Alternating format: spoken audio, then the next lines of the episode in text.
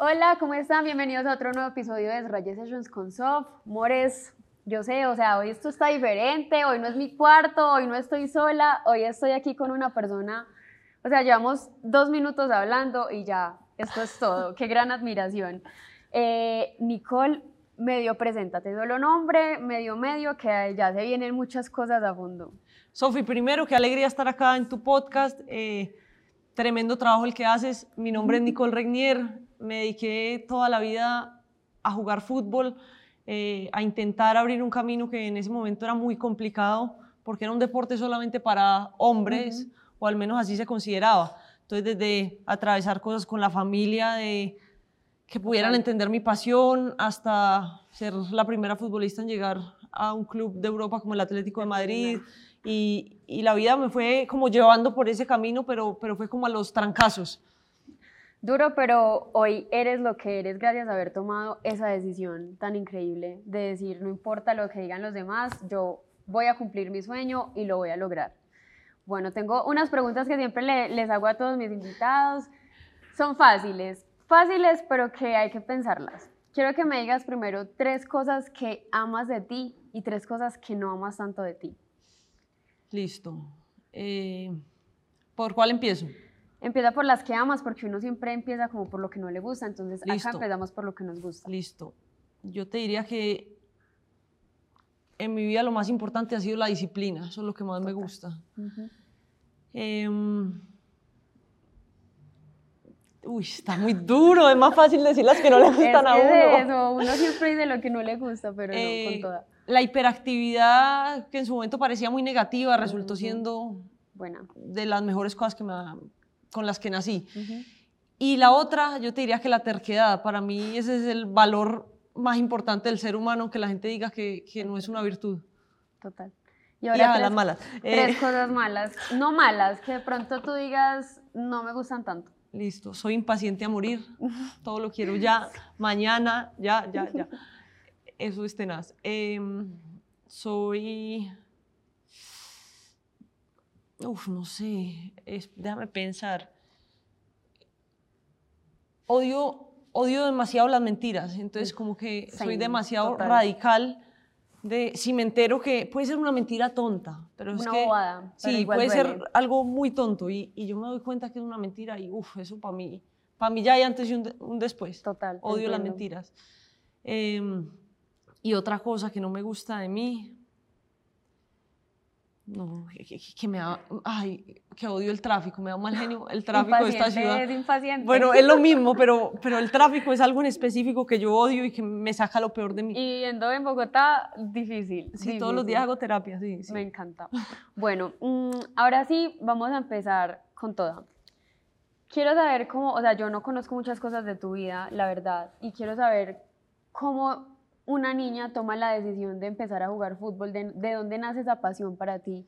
¿Y cómo te ha traído como tantas cosas buenas, absurdas, que eran locas para ese momento que nadie podía como lograrlo y tú lo lograste? Sofía, a ver, yo creo que, pues primero, siento yo que la primera sensación que yo tuve cerquita a una pelota, un balón, fue, mis papás se separaron cuando yo estaba muy chiquita, cuando yo tenía por ahí dos años y medio, es como la ah. misma persona. Básicamente. Como dos años y medio se separaron y mi papá iba en las tardes, me recogía, ya cuando yo tenía por ahí unos tres años empezamos a jugar mete gol tapa okay. y era muy competitiva, entonces mi papá hasta que, mejor dicho, se tenía que dejar ganar para que el juego pudiera acabar. O si no, no se acababa. No se acababa. y después, a los seis años, me fui a vivir a Italia con mi mamá. Okay. Y fue un momento que, uy, a mí no me gustó ni cinco vivir en Italia, pues ya, ya más grande volví y es, una, es un tremendo país, viví en Milán, tremenda ciudad, pero en ese momento, uy, para mí era como si yo viviera en una prisión, era pasar de Cali a una ciudad completamente gris, llena de edificios, a un invierno terrorífico. Mucha soledad también. Mucha soledad, lejos de mi papá, entonces a mí no me gustó nada, pero allá conocí lo que iba a ser el amor de mi vida, que es el fútbol. Y fue la primera vez que fui a un estadio a ver al Milan. Y era un Milan ¿Quién te llevó al estadio por primera vez? Pues fíjate que me llevó el ex esposo de, de una prima mía y mi primo Mateo. Y, y, fuimos a ver al Milan, pero allá la pasión por el fútbol es una locura. En esa época jugaban pues no, no creo que los conozcas, pero la gente que oye esto seguramente es futbolera, entonces me tocó el Milan de Pipo Inzaghi, de Gattuso, de Maldini, de Dida, de una cantidad de jugadores muy... Me hablaron en chino, pero wow. Bueno, ellos después fueron campeones de la Champions League y fue un momento que fue absolutamente increíble, me tocó vivir eso allá. Y entonces era como, listo, me, vivía en una ciudad donde yo realmente no era feliz y me sentía muy sola pero encontré, encontré un amigo. O sea, yo no hablaba italiano, yo no hablaba nada y el balón fue mi amigo, mi compañero, mi... Tu escapatoria, sí, o sea... Exacto. Me encanta porque en esos momentos en que uno más solo se siente y como más perdido se siente, es cuando uno realmente encuentra lo que le apasiona y ahí es donde uno encuentra los sueños. O sea, cuando uno está más en el fondo, así uno está chiquito porque estabas chiquita en ese momento, encontraste algo que sin tú saberlo iba a cambiar tu vida, y que la vida pone todo justamente en el momento en el que tiene que estar. O sea, increíble. Bueno, sigue, sigue con la historia. no, no, no, no, a eso que tú estás diciendo totalmente. O sea, y después, por ejemplo, no sé si has visto el, la conferencia esta de Steve Jobs, que es muy famosa, y, hoy en día yo digo, sí, todo se, va conectando, los puntos se, conectan, pero en ese momento no entiendes nada, ¿sí? Y, y ya tienen que pasar algunos años para que uno diga, claro, por esto pasó esto, por eso me llegó la lesión en ese momento, por eso tantas cosas que le pasan a uno en la vida.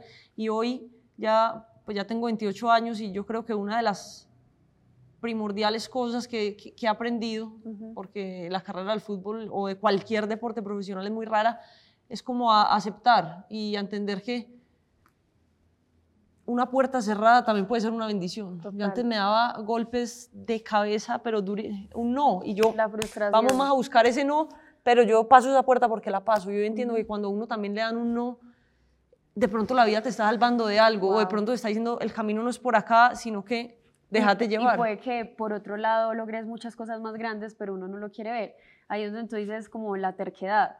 Es muy buena, es muy mala, pero al final siempre se da. O sea, las personas que están viendo esto y me parece algo muy lindo porque todo lo que has recorrido en tu vida y hoy estás acá un minuto de tu tiempo y tú no sabes todo lo que puedas estar inspirando a una niña de un colegio viendo este podcast con ese mismo sueño que cree que es imposible y tú se lo haces ver que es realidad. O sea, eso me parece increíblemente inspirador. Eso, eso es una sensación muy bonita, pero sobre todo es como una, una responsabilidad, así lo veo yo. Mucho más. Y, en la época nuestra, digamos que uno no tenía, o sea, por lo menos las la de mi generación, Lacey, Cataúz me quedó un poquito mayor, Daniela Montoya, bueno, todas las jugadoras de la selección de esta camada que, que ha sido tan, tan importante para, para este país, eh, nosotras ninguna crecimos con una referente mujer. Y ustedes son las referentes mujeres de la, las generaciones nuevas y las niñas que vienen ahora, linda, o sea, ellas son las generaciones de ahora que la gente dice, a eso estamos apuntando. Claro, pero pasó mucho tiempo. O sea, nosotros teníamos que admirar a Ronaldo el fenómeno, a una cantidad de jugadores hombres y, a uno, pues, yo no sé, la mamá de muchas de nosotras de pronto se avergonzaba porque la hija quisiera estar en una cancha de fútbol. Hoy en día no, hay nada más bacano que de repente estás en la cancha y llega una mamá con una niña y te dice, oye, es que yo quiero que mi hija sea como Natalia Gaitán. Yo quiero y ahora es celebrado. O sea, pasó de ser un estigma de de no entendemos porque tampoco, yo siento que hay veces juzgamos mucho a nuestras mamás, a nuestras generaciones, pero ellas también fueron educadas de otra manera. Entonces, qué bacano que ahora pasó de ser algo horrible para muchas a ser algo celebrado por todos, no solo mujeres, sino hombres, un país entero, que ya lo ve como, como wow, si se puede, lo lograron, qué tesas, son, son iguales, son mejores, o sea, celebración completamente y eso me parece increíble. Y bueno, algo ya hablando más del tema pues de mujeres, quiero saber un poquito más de cómo varían las dinámicas en un equipo de fútbol femenino a un equipo masculino. O sea, ¿cómo sientes tú que son diferentes las dinámicas o que hay que resaltar para las mujeres? O sea, como desde tu perspectiva. Pues hay, hay muchas cosas. O sea, yo diría que fútbol es fútbol, no importa femenino, masculino. Yo creo que es hora como de de ir tachando eso, eh, obviamente ha sido un, un camino y, y, pues al final los hombres llevan mucho más tiempo practicando este deporte porque es que antes era, no era permitido, o sea, era prohibido para las mujeres estar en una cancha de fútbol. Y, y, creo que ahí, pues obviamente hay, hay una diferencia abismal, pero las mujeres hemos ido acortando ese camino a pasos agigantados y hoy en día el fútbol practicado por mujeres es un espectáculo. Es más, Es que así nomás va- vamos a los datos y que a la gente tanto le gustan los datos y las Claro. alegrías más grandes que ha recibido este país, la- nadie había llegado a una final de una Copa del Mundo. Y Colombia, la selección sub-17 el año pasado lo consiguió, las mujeres, entonces yo creo que si vamos nomás a eso, hoy, hoy siento yo que hay más orgullo por la selección femenina que masculina. Y eso es algo que me alegra demasiado porque nosotros en una época decíamos, ojalá, imagínate cuando vengan 50 personas a ver nuestros partidos. Hoy en día la selección juega en Cali eh, y Cali se volvió la casa de la selección femenina. Llena el estadio, la vez pasada llenó, llenó el estadio en un partido contra, si no estoy mal, contra un equipo africano, pero, o sea, un jueves, eh, en mitad de semana, y llenó el Pascual Guerrero. Entonces, todos esos son cambios que la gente, pues, como que ha, ha ido cada vez enamorándose más de- del juego practicado por mujeres. Total, y, y así como tú dices, es impresionante porque, bueno, no solo un mundial, o sea, tenemos niñas muy jóvenes, 18 años, que ya están en equipos internacionales, o sea, esto es una cosa impresionante.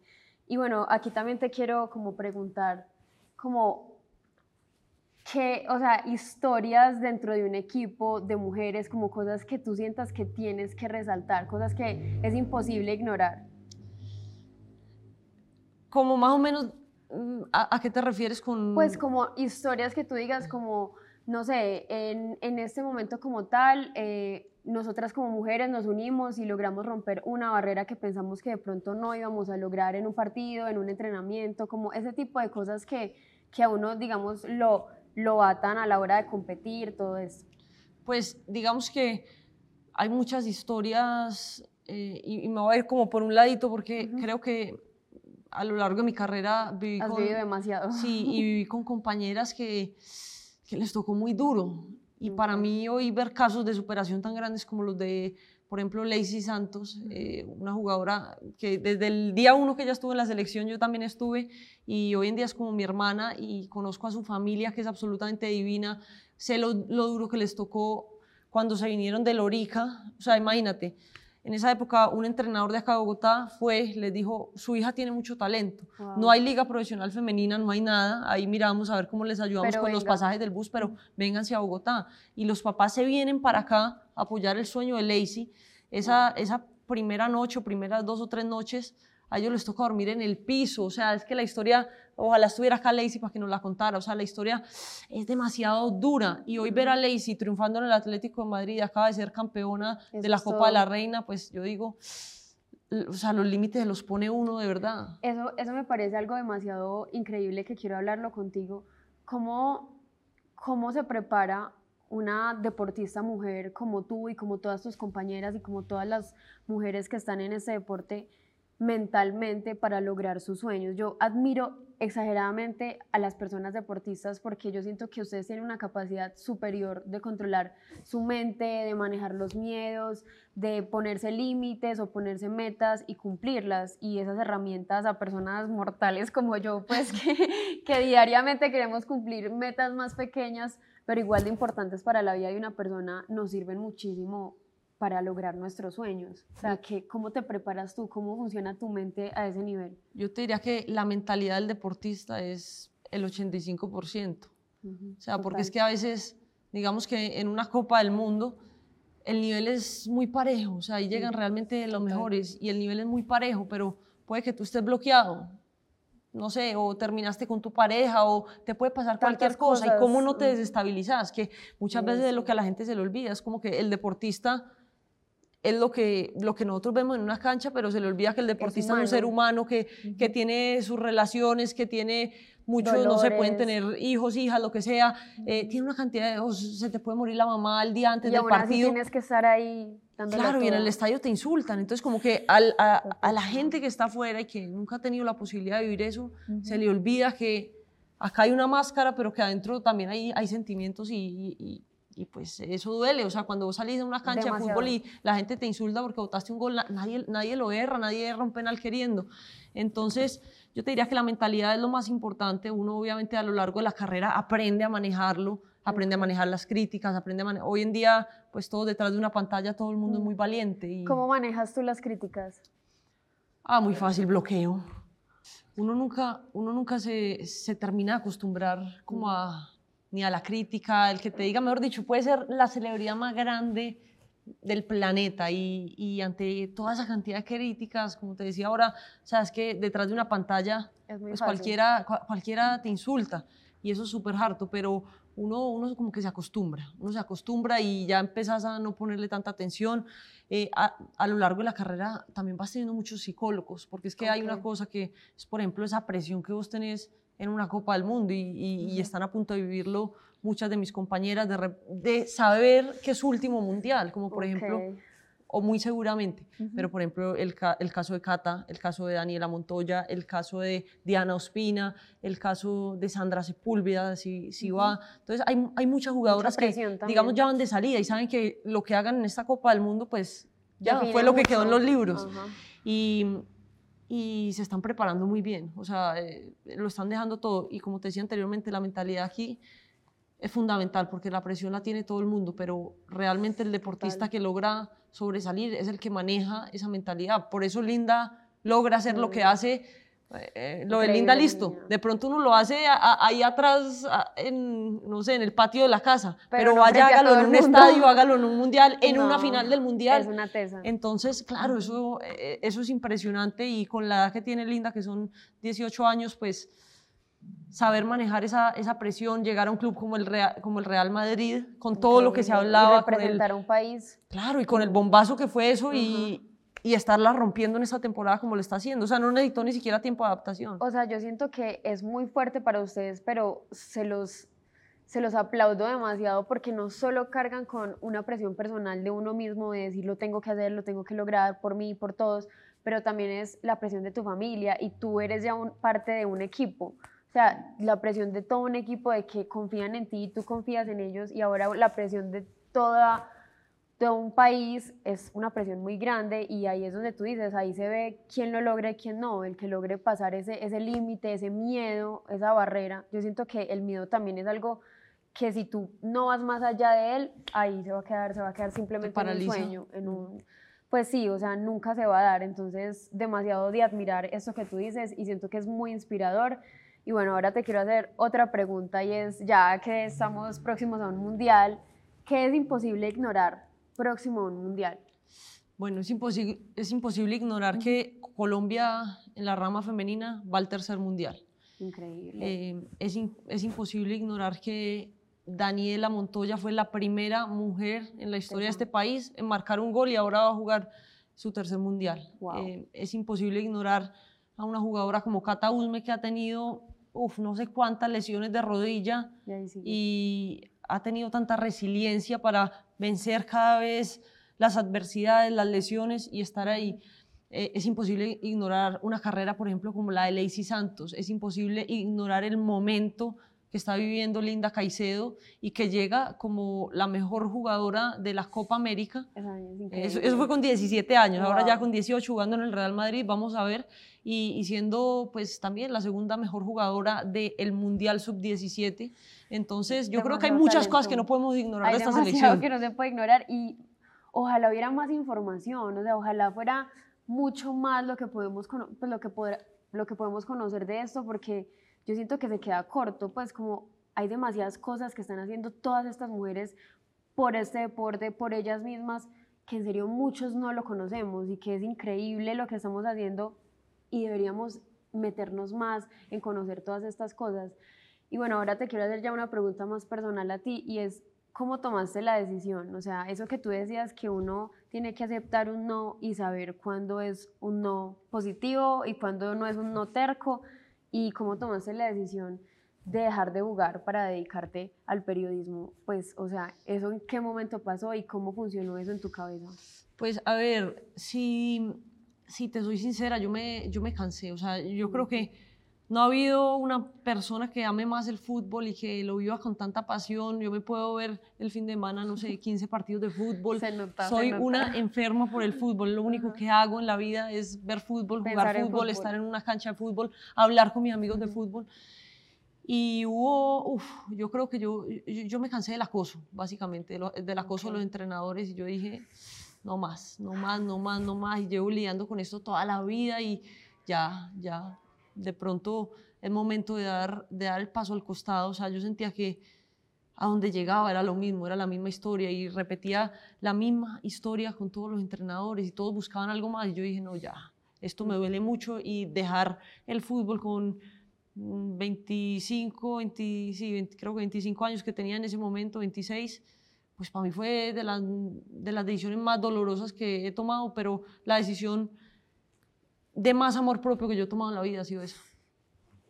O sea, estoy erizada, porque, no sé, o sea, por un lado me duele mucho que otras personas te hayan llevado como a tomar esa decisión, que es algo tan tuyo y algo que te apasionaba tanto a ti, pero por otro lado, hay un momento en la vida en que uno ama mucho algo, pero sabe que ese algo le está haciendo daño a uno y que es mejor uno decir, doy un paso al, al lado y quiero ser feliz y puedo ser feliz de otra manera. Y algo ahí que yo también, yo también digo, o sea, me voy a poner de ejemplo, este podcast no se trata de mí hoy, pero voy a poner un ejemplo y es que yo fui bailarina toda mi vida. Entonces la gente me decía, es que tú eres baile, es que tú tienes que bailar, es que tú eres bailarina, si no bailas nunca vas a ser feliz yo decía, yo soy mucho más que eso, yo puedo ser bailarina, pero también puedo ser actriz y también puedo ser eso. Entonces ahí es donde nos damos cuenta que podemos tener una pasión muy grande, en tu caso el fútbol, pero tú eres mucho más que eso también. Si decides hacer muchas más cosas por tu vida, obviamente alrededor de, de lo que te apasiona lo puedes hacer y lo vas a hacer y vas a ser feliz. Doliéndome mucho también que alguien te haya quitado el poder de ti misma sobre el deporte que amas. Sí, eso fue muy duro, eso fue muy duro y lloré mucho tiempo y después del retiro, por ahí un año y medio, dos años, estuve como muy perdida porque yo decía, ¿y ahora qué? Y de repente la rutina que tenía desde los 6, 7 años ya no estaba y el ambiente del camerino que yo extrañaba tanto, llegar, que hubiera en el camerino salsa que nos poníamos a bailar, era, era risa todo el día. hermoso. Sí, exacto. Y esa vida, uf, la extrañé mucho y fue un duelo, te lo juro, como si, como si a uno le muriera alguien. A mí como que se me moría el fútbol profesional de alguna manera. Y, pero lo que tú dices, o sea, después la vida se va acomodando y es tomar la decisión. Por Primero saber que como que a uno, yo no sé, a uno como, mujer nunca le enseñan, eh, pero uno siempre se debería poner en primer lugar en, primer lugar en todo. O sea, todo. Y después de eso se hace un poquito más fácil tomar las decisiones. Totalmente. Esto me conviene, no me conviene. Eso me hace feliz. Esto es lo que yo quiero hacer o esto no es lo que yo quiero hacer. Porque Dejar de pensar tanto en los demás. Exactamente. y, y, te lo juro que después cuando, cuando uno toma ese tipo de decisiones que parecen muy complicadas y son muy complicadas al comienzo, la vida se empieza como a, como a iluminar el camino, yo no sé, y la vida te va llevando y te va guiando por donde tienes que ir y, también es bonito, o sea, y es aprender a vivir esa pasión desde otro lado. Hoy en día, pues comento, hablo de fútbol en un programa de televisión y soy, y, soy, muy feliz también. Soy muy feliz, aprendí a, disfrutar casi igual que estando en una cancha de fútbol, ahora mi, mi, rol, digamos que periodista. Increíble, y yo diría que yo te iba a hacer una pregunta que era como, ¿qué, qué barreras has tenido, digamos, en tu vida, eso que te han como permitido llegar a donde estás, pues que las has sobrepasado. Y eso que tú dices como que me parece increíble porque es una barrera que tuviste y muchas personas abandonan el sueño y lo dejan ir completamente, pero tú buscaste una alternativa para ser feliz, para igual ser parte, para contribuir, porque yo siento que tú también estás contribuyendo aún así al deporte y estás contribuyendo a todas esas niñas que te están viendo y eso es mucho más admirable, la verdad. Y bueno, no, pues sinceramente estoy demasiado casi se me salen las Qué linda. Espate, hay, hay algo que yo quiero decir, qué linda, muchas gracias. Hay algo que yo quiero decir, que yo quiero decir de eso, y es que, eh, o sea, barreras hay muchas, y cada que uno toma una decisión, tú vas a tener barreras, eso, eso es lo más normal, y, y, uno tiene que estar dispuesto a pagar el precio de cumplir ese sueño. O sea, la meta la tienes que desear tanto que ante el primer obstáculo no te derrumbes. Hay una frase de Usain Bolt que dice yo entreno cuatro años para correr nueve segundos. Y hay gente que porque no le sale... A la primera. En dos meses se rinde. Entonces, o sea, imagínate, cuatro años entrenar para nueve segundos, ya. Eso es lo que, lo que dura la prueba de él. Entonces, yo creo que barreras vamos a tener siempre. Entonces, por ejemplo, cuando te vas a jugar fútbol, en mi caso, a, otro país, acostumbrarse a la cultura, eso no es fácil. Acostumbrarte al invierno. Eh, a veces llegas y, y en un equipo nadie habla español o nadie habla inglés. Entonces, claro, entonces al comienzo es muy complicado y vas a pasar, yo pasé cumpleaños sola eh, 31 de diciembre en un avión volviendo, uy, no. volviendo a España cuando jugaba allá. Entonces, ahí hay sacrificios, eh, pero uno tiene que estar dispuesto, dispuesto a pagar ese precio, porque, es Porque que si fuera vale fácil, la todo el mundo lo haría, todo el mundo, Total. uno siempre tiene que decir, ok, esto es, esto es muy difícil, este reto que estoy viviendo, pero es que si fuera fácil, todo el mundo, todo el mundo cumpliría los mismos sueños. Y al final la satisfacción que da lograr un sueño y, y lo que se siente por dentro es lo que realmente vale la pena, no por nadie más, sino por uno. O sea, increíble. Pues duele, es difícil y la vida es muy difícil muchas veces, pero siempre lo que decíamos al principio, la vida siempre lo pone a uno donde es y si la vida te puso ese reto es porque uno es capaz de hacerlo y ya. O sea, esa es la respuesta. 100%. Y bueno, no, o sea, eres demasiado tesa. Y también ya quiero hacerte una última pregunta ya para terminar. Y es, acá tengo la camisa de la Selección Colombia femenina. Y quiero saber cómo se siente para ti haber sido parte de esta selección y que sea de las primeras, literal, camisetas que sacaron para una selección femenina. Yo te voy a decir algo. Bueno, primero, esta camisa me parece absolutamente hermosa. Está inspirada en cañocristales. Es Bueno, esto, esto es increíble, es demasiado linda. Y la verdad es que lo, lo he hablado con varias compañeras.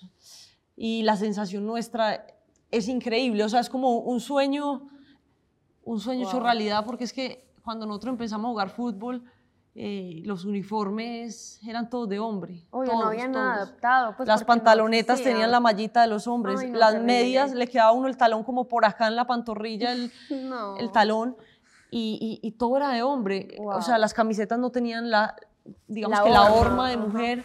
Y hoy que haya una camiseta que está inspirada, pues, y, y que es para la selección femenina, nos llena de mucho orgullo. Increíble. Las jugadoras están felices, les hicieron hace poquito un, como un shooting increíble donde to- todas salen divinas y, y se más allá de eso, como reconocidas. eso, como, como orgullo. como o sea, como- celebradas. como celebradas, cien- vistas, 100% ajá. celebradas, como decir, ok, esto nos lo hemos ganado a pulso Mm. y ha sido tan bueno el trabajo que hemos hecho que hoy nos celebran, nos celebran haciéndonos una camisa para mujeres, o sea, eso es increíble. O Hace sea, años, algo, algo que uno no era imaginaría. impensado. Ajá. O sea, Hace años era no se lo impensado. imaginaría.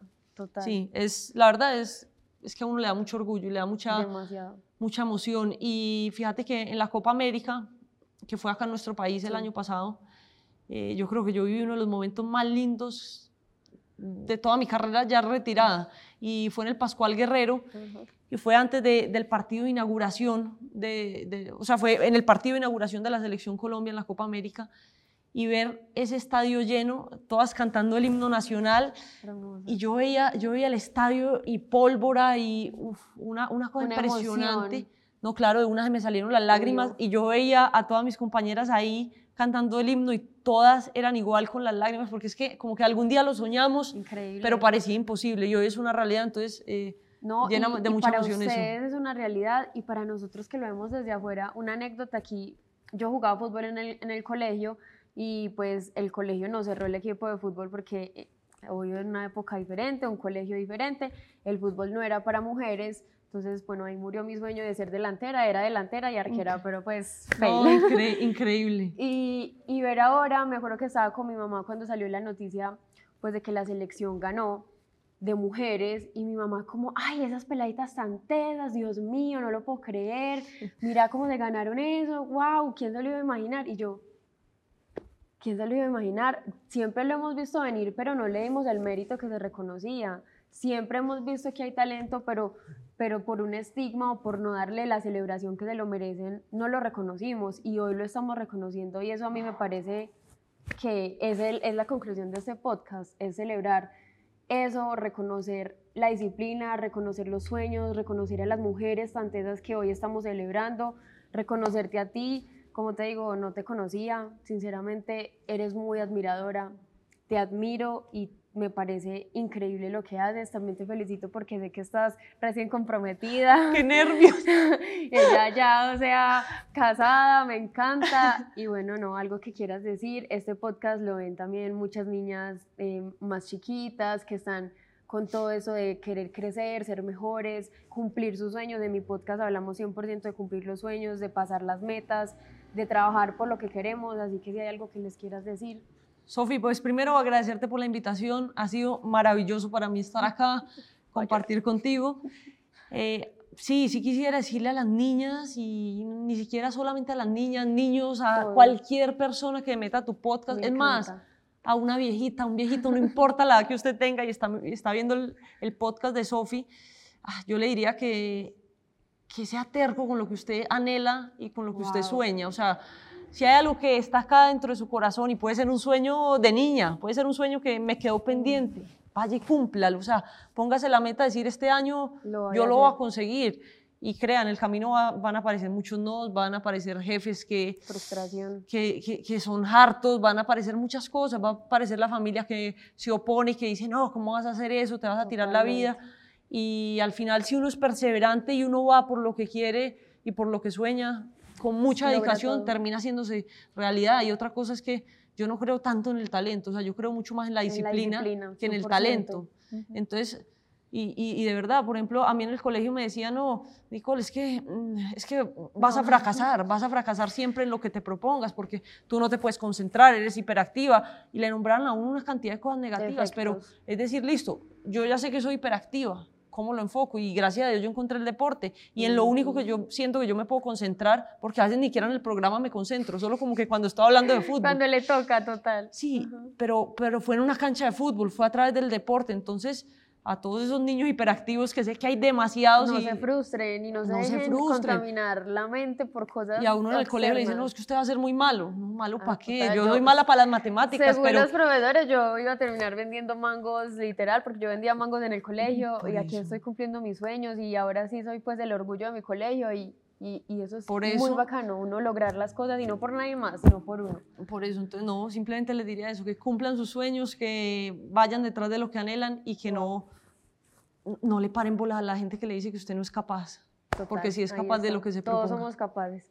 Bueno, Nicole, muchas gracias. O sea, esto fue increíble. Aprendí demasiado de ti. Espero verte pronto con toda. Y ya saben que la pueden ir a seguir. Ella es una persona demasiado talentosa. Tiene mucho que informarnos sobre el deporte y sobre deporte en mujeres. Entonces, con toda. Sofi, muchas gracias por esta invitación y a todos los que nos Gracias vieron. chao. Adidas por darnos este espacio, este tan hermoso.